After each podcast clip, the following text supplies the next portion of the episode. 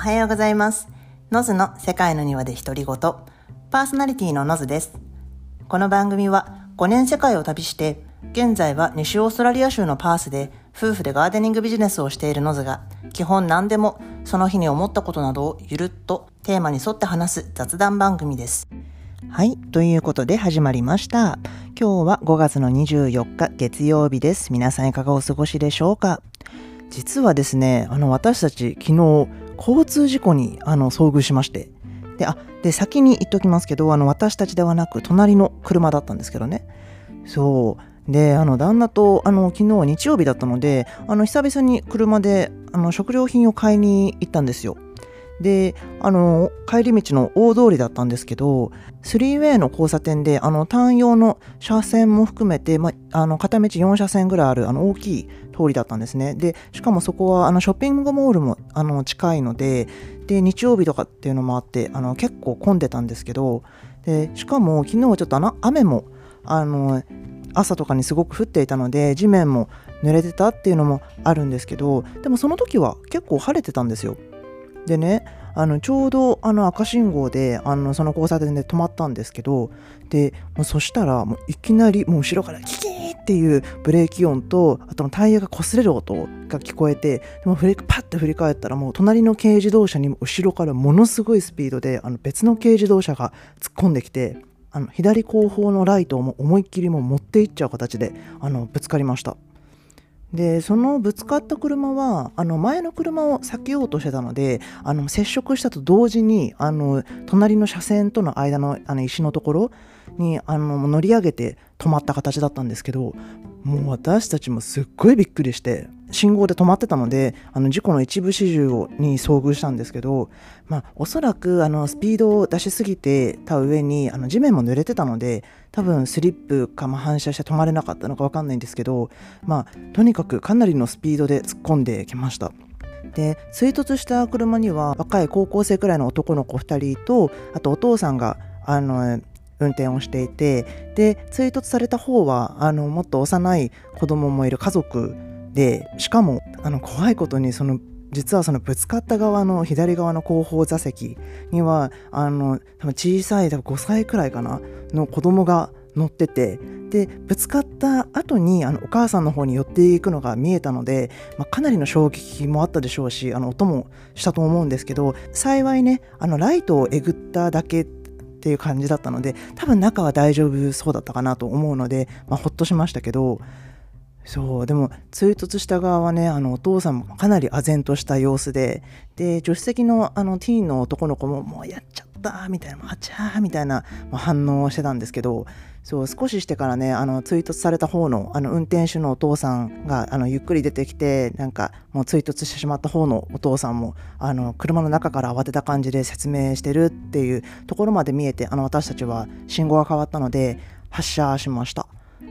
そうまあでもねそれにしてもあの完全に私たちだった可能性もあったのでもうめっちゃ怖いなとは思ったんですけどまあでも同時にあの私たちの乗ってる車ってガーデニングの仕事にも使っているあの四駆の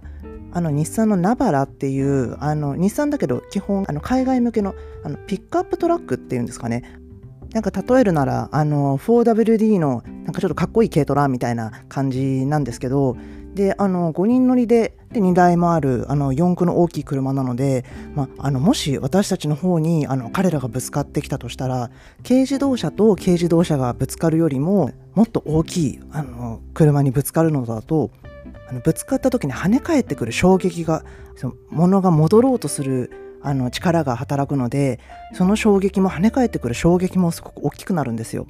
そうなのでもしも私たちの方に追突してきたらあの軽自動車の方にものすごい力がもっとあのかかっていたと思うのでで逆にねそのだから私たちの方にぶつかってたら彼らが怪我していた可能性もあったと思うのでまあね今回は、ま、そうやって事故が起こりましたけどあの全員怪我はなさそうだったので、まあ、とりあえずまあよかったと思ってあの旦那とほっとしてました。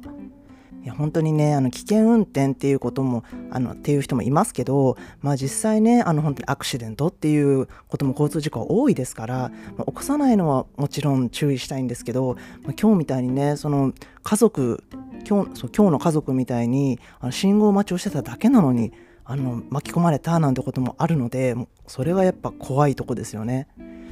それで今回なんですけれどもあの私たちも実はあの一回去年巻き込まれた事故があったのでちょっとその時の話をしたいなと思います。これからそう海外にあの旅行でもあの移住でもそういうことを考えてる方は車に乗る機会もねあのあると思うので、まあ、実例っていうことで役立つかもしれないですし、まあ、あとあの日本でもね実際起こりうることなので、まあ、あのもしかしたらそういうこともあるかもっていう感じでちょっと聞いていただけると嬉しいです。そうこれはねあのオーストラリアで去年9月に勝手にハネムーンって称してパースから南に2週間ぐらいロードトリップをしたんですよ。でねあのその日はその事故はまさにあの出発当日で。で朝からあの朝からキャンプの準備とかもしててもバタバタして出発したのした上なんか私が携帯忘れて家にもう一回帰ったりとかもしてすごいバタバタしてて。でやっと出発できてあのハイウェイに入ってドライブが始まったんです。で車はねあの昨日と同じあのナバラなんですけどそしたら斜め前にあのトラックとかではなくて普通のあの車に広告が書かれてるような車がトレーラーでレーシングカーを引率してる車がいるなーっていうのは見えてたんですよ。で私がその車を認識した瞬間ぐらいにあの私たちの車はガガガガガって言ってもすごい衝撃がしてでも私たちは思いっきりもう上に持ち上がる感じであの衝撃受けてすっごいびっくりしても何が起こったのか全く分かんなくてで思いっきりあのハイウェイだったんですけどあの幅幅寄せして止まったんですよ。でちなみにあのそこは有料高速道路とかでもないのであの幅寄せもちゃんとできるんですけどそれでも私たちもねパニクりながらあの車を降りたんですけどオーストラリアはあの日本と同じ右ハンドルなんですけど、まあ、完全にあの助手席側の左側のタイヤがもうぺっしゃんこにパンクしてまして。でそう実はこの事故あのさっき前方にいたレーシングカーを運ぶために引率してたトレーラーのスペアタイヤが乗ってたんですよ。でその固定してた紐がハイウェイの走行中に切れてしまってで私たちの方にそのスペアタイヤが飛んできてで私たちはそれを思いっきりも踏んでしまったっていう事故だったんですね。で彼はうちの旦那は一瞬飛んでくるタイヤが見えたらしいんですけどもう一瞬過ぎてもそのまま引いてしまったって感じみたいです。でうちの旦那もあの基本いつも結構落ち着いてるんですけどもう珍しくもうわーって感じに なってて。そう。でね正直あの2週間ハネムーンの初日だしそう一瞬なんかもうこれからどうなるとか一瞬のうちにいろいろ巡ってでそれと同時になんかのこの理不尽さでなんか相手のドライバーにね敵じゃないけどもうみたいな気持ちもだんだん込み上げてきたんですよ。でしかもあの走り去っちゃってるしね。そう。でねもうそしたらあのそのレーシングカーの車もあの私たちに何かあったなってことに気づいてで多分自分かもしれないってことも多分思ったみたいで。で U ターンレーンであの戻ってきて少し離れた後方に止まったんですよ。でねそしたらもう旦那がちょっとイライラしながら手招きして。でそしたらすぐあの車ごとうちの車の方まで来てくれて。でもそしたらもうその相手の運転手はあのオージーのおじさんだったんですけどもうね私たちなんかよりももう彼の方がめちゃくちゃパニクってて。そうその時彼はあのもしかしたらで戻ってきたけど、まあ、何があったかははっきり分かってなかったのでそう彼がね彼の方が私たちの車に起こったことを知ってもう衝撃とショックをものすごい受けててでもねあのもちろん自分があのしてしまったことですけどもちろんめちゃくちゃ謝られてでも私たちも怪我はないけどめちゃめちゃ心配されてでなんかもうもうその彼のパニクリを見てなんかね私たちもねもう最初はもう言ってしまえばもう何にもしてないのにいきなり人に思いっきり殴られてなんか物壊されたみたいな あの感じでもう一瞬ね相手に対してなんてことって気持ちがもうめっちゃ湧いたんですけどまあでもなんかその彼の慌てようとかの対応を見てると、まあ、なんかねそりゃ彼が起こした事故ですけど、まあ、故意じゃないですし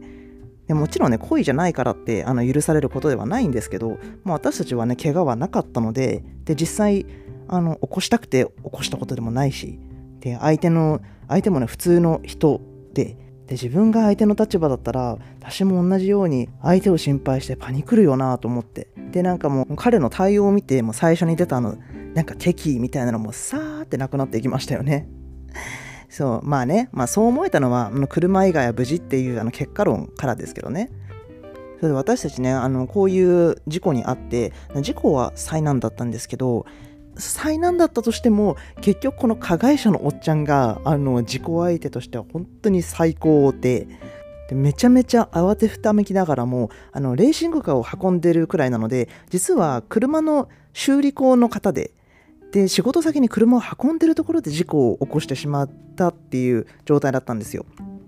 でねあのうちの旦那に言われて一度あの他にもハイウェイに落として何か落としてないかって一周して確認しに行ったんですけどでそこから戻ってきてもう本当にもうあたふたしながらももうスーパー走り回ってもうその場で全部仕事道具も持ってるからタイヤの交換とかもあの自動であの持ち車体を持ち上げる機械とかもあの積んでたのでもうスペアタイヤとかも即取り付けてくれてでその上あの仕事先のメカニックとかも相当多くないからってことであのタイヤを変えてもらってでもそのままあの一緒にその彼のメカニックに連れて行かれて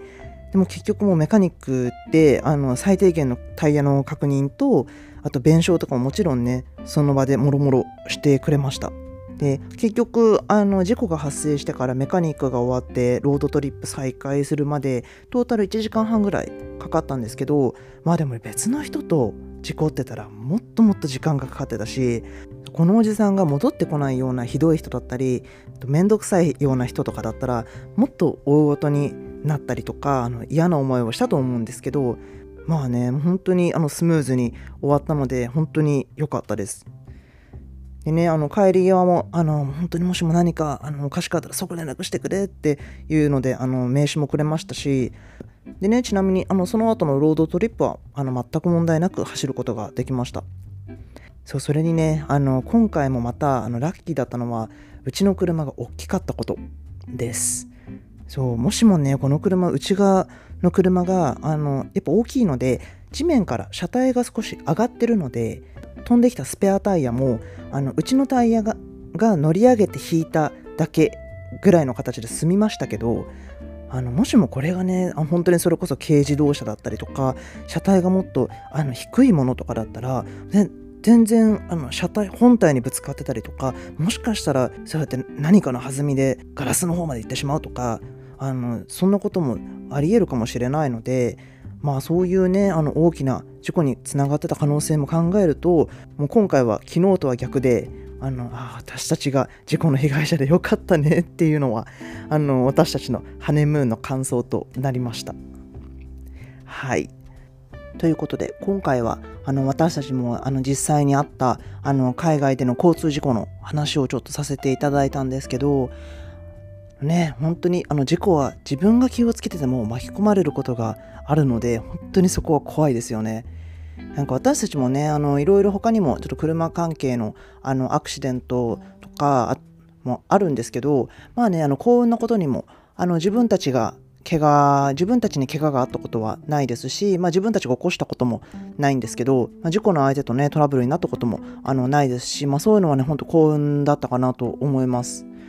やっぱね、あのもしも特に海外とかだと、あの言葉とかもね、の壁もあるので、やっぱトラブルになる可能性も日本以上にあるかとは思いますので、まあそういう事故に巻き込まれないようにも本当に、本当にあの願うばかり、プラス、もしも車をあの乗られたりする方は、絶対の保険だけはちょっと入っておいてください。はい。ということで、あの今日はあのこんな感じで終わろうかと思います。でこの番組ではねこんな感じであの海外暮らしやら旅やら日々学んだことも含めていろいろ話している雑談番組ですので通勤時間やあの家事の合間とかにもゆるーっとちょっと聞いていただけると嬉しいかと思います。で通常日本時間の月水金の3回放送なのでフォローとかサブスクライブなどをしていただけると一覧で出てきて分かりやすいと思いますのでぜひよろしくお願いします。基本 Spotify、あの Google Podcast、StandFM、Tech など他にもいろいろな音声配信のアプリで配信してますので内容は同じなので好きなもので聞いてみてください。ご質問や感想、取り上げてほしいテーマなどはメールアドレスセカニワ .noz.gmail.com かスタイフやレックでしたらコメントやレターも見てるのでお好きな方でお気軽にお待ちをしてます。ということで今日はここまでにしようと思います。それでは皆さん、今週も素敵な1週間を、そして1日をお過ごしくださいませ。See ya!